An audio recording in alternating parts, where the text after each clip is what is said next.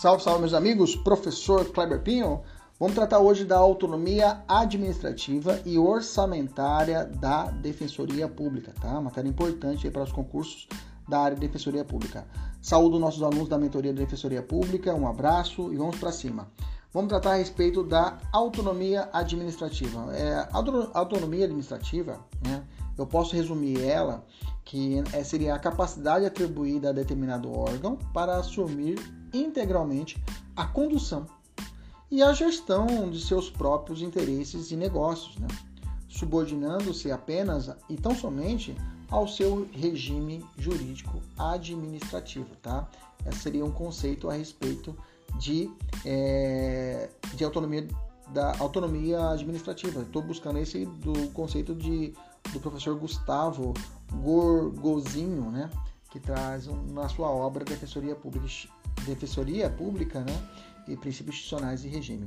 Sobre o tema, eu tenho inclusive um julgado do, do ministro César Peluso, na ADI 4163, que em CITES ele disse que o, é, é autônomo o órgão que rege e atua mediante decisões próprias, nos limites de suas competências legais, sem imposições nem restrições de ordem heterônoma. Daí se tira, sem grande esforço, que a autonomia otorgada no artigo 134, parágrafo 2 da Constituição da República, como meio ou instrumento necessário para o correto e frutuoso desempenho das atribuições institucionais, está falando de defensoria pública, claro, né? pressupõe, no âmbito dessa correspondente, liberdade de atuação funcional e administrativa, cuja limitação ou desnaturamento por norma subalterna tipifica a situação de clara inconstitucionalidade. Bom, como exemplo né, de violação à autonomia administrativa, é mais fácil a gente colocar os exemplos que aconteceram, que eles queriam interferir na administração dada pela, pela Defensoria Pública. Queriam meter o dedo, por exemplo. É, é, a, é, é, foi, inclusive foi reparado via judicial. Né? Mencionamos o ato omissivo do secretário de Estado da Casa Civil e, do Estado do Rio de Janeiro, que consistiu na ausência de publicação no Diário Oficial do regulamento do edital de concurso público. Isso mesmo, ele não publicou, né? Ele não fez a publicação do edital que foi ofertado pela Defensoria Pública. Olha só o julgado, né, que foi no TJ lá do Rio de Janeiro, em 2018 esse caso. Vou ler para você um trecho da emenda. Falando assim: indevida a ingerência é, do secretário do Estado da Casa Civil ao condicionar a, é, Estado Civil no funcionamento da Defensoria Pública, ao condicionar a publicação dos atos por esta Defensoria Pública praticados a sua prévia aprovação, sujeitando-os ao juízo de discricionariedade do Poder Executivo. Pratica que se revela ilegal e abusiva em grave ofensa à garantia da autonomia funcional conferida à instituição por preceito constitucional. E vai seguindo. E vai seguindo. Ok?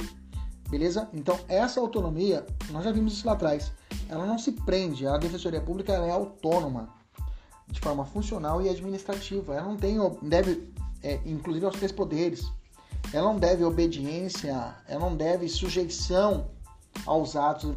No limite da sua competência, ela não deve sujeição a qualquer outro poder constituído. Guarda isso. Bacana? Vou fazer uma pergunta para você.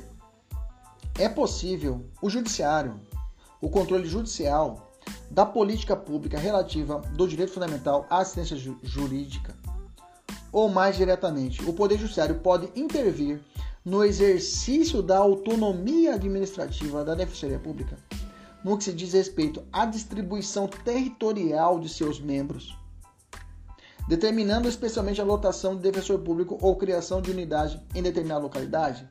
E aí? Boa pergunta, né? O Poder Judiciário pode meter o dedo e falar assim: ó, oh, Defensoria Pública, lá na comarca, aqui no Mato Grosso, sei lá, comarca de Peixoto de Azevedo, lá não tem defensor público, você tem que mandar defensor para lá. O judiciário pode fazer isso, sim ou não? Gente, sim, é possível. Sob pena de elevar a autonomia da Defensoria Pública a um patamar absoluto, né? Colocando-se a Defensoria Pública acima do direito fundamental da assistência jurídica gratuita. Inclusive, aliás, o STF pode até mesmo determinar a criação de Defensoria Pública em Estado, que tenha desobedecido a ordem constitucional, como aconteceu em Santa Catarina, no, julga, no julgamento da ADI 4270 e a 3892. Assim, nesse segmento, nessa toada, seria incoerente, né? Não acreditar que o Poder Judiciário, Poder Judiciário pode, o menos, ou seja, distribu é, a distribuição territorial de seus membros, determinando especialmente lotação de defensor público ou criação de unidades em determinada localidade. Se ele pode o mais, estabelecer a própria defensoria, ele pode o menos. Estabelecer o que? A distribuição correta. É claro, no entanto, esse controle judicial deve levar em conta que a, a administração superior de cada defensoria possui uma margem de discricionalidade para adotar a decisão com base, é claro, na sua autonomia administrativa sobre a distribuição territorial dos seus membros, da carreira e acerca da instalação das unidades em comarca e subseções. Ou seja, o judiciário tem que respeitar essa autonomia. Ele tem que respeitar essa autonomia administrativa da administração, do seu conselho superior, administração superior, estabelecer a distribuição. Mas é claro, ele pode. Ele pode falar, olha, não está sendo feito de forma correta. Tem que ser feito assim. Está faltando lá. Por que, que não colocou lá? Então é possível esse controle realizado pelo judiciário. Ok? Beleza? Então, o que eu quero preparar vocês? Não pode ser, você não pode ter uma, uma, uma, uma visão muito fechada. Não, autonomia é plena, é absoluta, a defensoria pode tudo, ninguém pode. Não, cuidado, tá? Cuidado, o judiciário ele pode, ele pode estabelecer esses, esses estándares mínimos. Bacana? Pergunto: o defensor precisa estar vinculado à OAB para exercer o seu mistério? Não, viu, gente? Tem uma decisão recente do STF, né, de 2018, é, que os, defensores não precisam estar vinculados à, à sua é, à OAB, tá? Inclusive tem um link aqui para quem está assistindo, para nossos alunos da defensoria, que possam clicar e ir direto ao artigo científico para vocês estudarem. Quem está ouvindo nossa aula, assistindo pelo YouTube, dá uma olhada no Conjur, tá? Lá no, é, é, joga lá, defensores públicos não inscritos na OAB. STJ e também tem o RESP, do, tem o, do STF também tem a decisão a esse respeito. Também tem um, um, uma, um artigo do Alexandre, é, inscrição de defensor público OAB. Joga assim no conjunto que você consegue encontrar. Beleza? Maravilha. Vamos evoluir nossa matéria, vamos evoluir que tem muita coisa. É, vamos falar sobre autonomia financeira e orçamentária. Nós sabemos disso, né? Que as defensorias ela têm essa liberdade de propor o seu próprio orçamento. Mas como que é o procedimento? Bom, vamos lá. Existem alguns passos a serem seguidos e esses passos caem em prova, caem em prova, muito em prova. Primeiro, a Defensoria Pública ela discute e aprova internamente a sua proposta orçamentária anual atendendo aos princípios e às diretrizes e aos limites definidos pela LDO, Lei de Diretrizes Orçamentárias. Estabeleceu, gente, 15 milhões, 1 milhão, 2 milhões, vamos lá, é, 100 mil reais, sei lá, 2 milhões. Não vamos precisar para o ano que vem. Bacana. Discutiu. Segundo, segundo passo, a Defensoria Pública encaminha a proposta orçamentária ao Poder Executivo, dentro do prazo estabelecido pela LDO.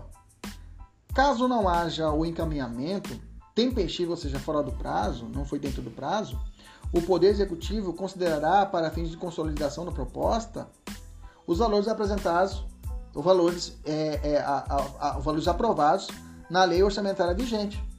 Ou seja, não mandou, a defensoria comeu barriga, né, comeu mosca. Bom, se não, se não, não falou nada, vamos manter o que já. Ah, foi quantos? Ah, foi um milhão. Então continua um milhão só. Não mandou, continua um milhão. Beleza? Ainda se a proposta orçamentária for encaminhada em desacordo com os limites estipulados da LDO, o Poder Executivo pode o quê? Pode proceder aos ajustes necessários para fim de consolidação, ou seja, tem um limite lá, e aí a Defensoria falou a mais, olha, Defensoria, desculpa, mas o limite é esse daqui, não pode exceder. O que não pode é o Executivo diminuir. Ele mesmo fala assim, não, eu tô achando que vai pagar muito, vou deixar eu tirar aqui. Ele não pode mexer. Ele pode o quê? Ele ajustar os limites. Bacana? Terceiro passo, recebida a proposta, estando ela em acordo com a LDO, o Poder Executivo deve realizar a consolidação da proposta orçamentária e encaminhar ao Poder Legislativo. Cuidado! Como eu disse, o Poder Executivo ele não tem competência, repito, ele não tem competência, vou até colocar aqui em vermelho, ele não tem competência para reduzir de forma unilateral a proposta orçamentária elaborada pela Defensoria Pública, cabendo-lhe apenas pleitear ao legislativo a redução pretendida. Ele, olha, ele pode fazer a adequação e manda para o legislativo. E fala, legislativo, está muito alto a defensoria, baixa aí para nós. Ele pode fazer isso. Ele não pode, de forma unilateral, a, a, a, ao remeter ao legislativo, fazer uma redução. Beleza? A lei orçamentária deve ser apreciada pelo legislativo correspondente a quem compete deliberar sobre a proposta apresentada pela Defensoria Pública fazendo-lhe as modificações que julgar necessárias dentro dos limites constitucionais estabelecidos. Bacana, esse é o procedimento, muito importante. Eu fiz o procedimento, é bem melhor do que eu falar em tese do que o procedimento que você ficou na cabeça. É importante gravar aqui é, é, na Lei Complementar 80 e 94, deixa eu mencionar o artigo 97b, dois parágrafos que eu vi em prova, eu falei, não, vou colocar aqui para os alunos. Olha só, o parágrafo 5 fala assim: as decisões da Defensoria Pública do Estado, fundadas em sua autonomia funcional administrativa, obedecidas às formalidades legais, têm eficácia plena e executorialidade imediata, ressalvada a competência constitucional do Poder Judiciário e do Tribunal de Contas. Ponto. Parágrafo 6. A fiscalização contábil, financeira, orçamentária, operacional e patrimonial da Defensoria Pública do Estado, quanto à legalidade, legitimidade, aplicação de dotações e recursos próprios e renúncia das receitas, será exercida pelo Poder Legislativo ok? A fiscalização contábil será feita pelo legislativo, mediante controle externo e pelo sistema de controle interno estabelecida em lei. Bacana? Cuidado com esses dois parágrafos que eu achei interessante e coloquei para vocês. Bacana? Beleza? Maravilha. Próximo podcast vai falar sobre, vamos falar sobre a autonomia legislativa e iniciativa de lei da Defensoria Pública. Um abraço, até mais, tchau, tchau.